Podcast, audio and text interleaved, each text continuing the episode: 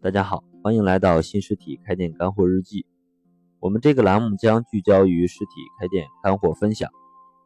今天就是双十一了，每到这个时候都是各家电商的节日，也是很多实体店最难熬的日子。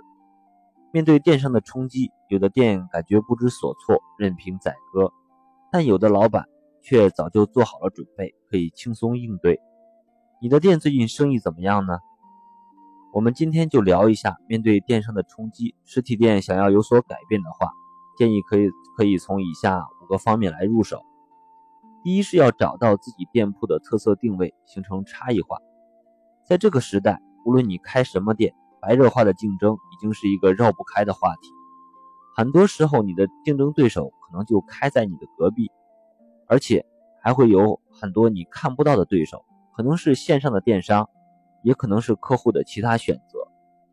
如果我们还用之前开店的思路来面对这个变化的时代，相信你的开店之路一定是遍布荆棘的。记住一句话，在这个互联网时代，你的开店的最佳选择将是差异化、特色定位的小店。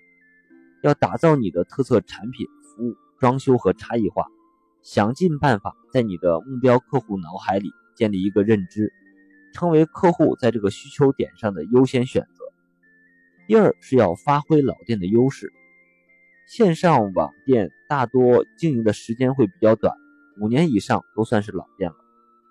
但是经营七八年的实体店比比皆是，可别小看这个经营的历史。在消费者来看，扎扎实实经营了这么多年的老店意味着什么呢？意味着就是熟悉、稳定、可靠和可信。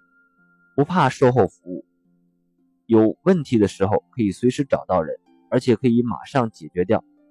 如果你的店是一个老店，有一定的历史，就一定学会向客户打出这个历史的牌。在开店的定位体系里，就是建立一个信任状。第三是实体店要突出你的邻居的定位，很多实体店是挨着居民区开的，在降低房租的同时。也可以拉近和客户之间的距离，在客户看来，这家店就开在我家附近，我天天都会路过，对这个店会比较熟悉，感觉也会比较靠谱。毕竟网店还多少是有些距离的，而且离家近的店买东西和售后服务都会比较方便，所以在价格差距不是特别大的情况下，很多顾客还是更愿意照顾附近店的生意，所以。作为实体店，要主动迎合顾客的感受，主动打出社区店的邻居的这个定位，突出亲切感。建议可以增加一些所在社区的特色服务，进一步和客户拉近距离和保持粘度。第四是要解决掉店里的闲人。都知道生意不养闲人，但是多实体店的闲人还不都不少。假如你的店里没有顾客，店员们大多是在干什么呢？很多店的店员都是在聊天、玩手机或者看视频。很多老板也不好说什么，毕竟店里没有生意，大家傻站着也没事干。其实换个角度想一想，不是没事干，而是很多事儿没有干。既然店里没有生意，建议可以安排店员做下卫生，这样不但可以让进店的顾客感觉好一些，而且路过的顾客。看到这个店天天在做卫生，也会留下一些正面的印象，逐渐成为潜在的顾客。还有就是可以安排他们到附近的社区做一些现场的展示的一些活动，或者做做上门的回访，哪怕发发传单也是好的。加入我们社群的老板，我都会鼓励大家把我分享到社群的开店干货资料，可以拿给店员来学习提升一下，也算是你对他的培训。不管怎么说。想要有所改变，就必须解决掉这个闲人的思维，先行动起来。第五是要建立你店里的微信社群，在这个社群的时代，我们每一个实体店都想要思考一个问题：我和我的顾客的关系到底应该是什么呢？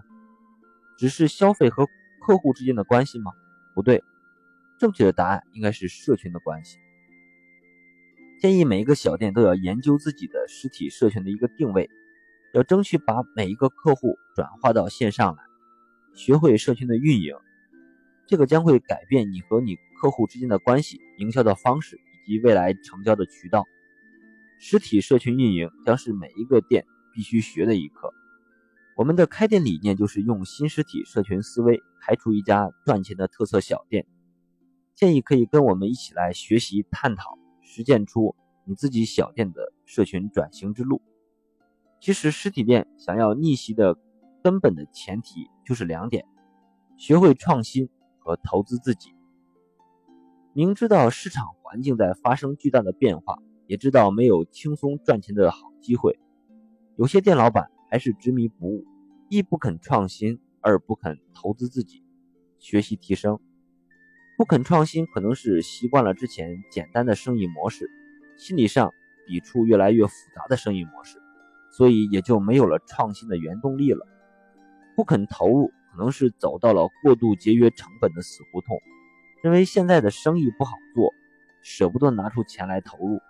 其实这是非常糊涂的想法。要明白一个道理，任何改变的前提都是从投资自己开始的。学习永远是最小的投入，最大的产出。不学习，是肯定不会出现好转的机会的。了解以上五点，建议每个想开店的老板逐条认真研究学习一下，先要行动做出改变，相信你的开路会更加顺利一些。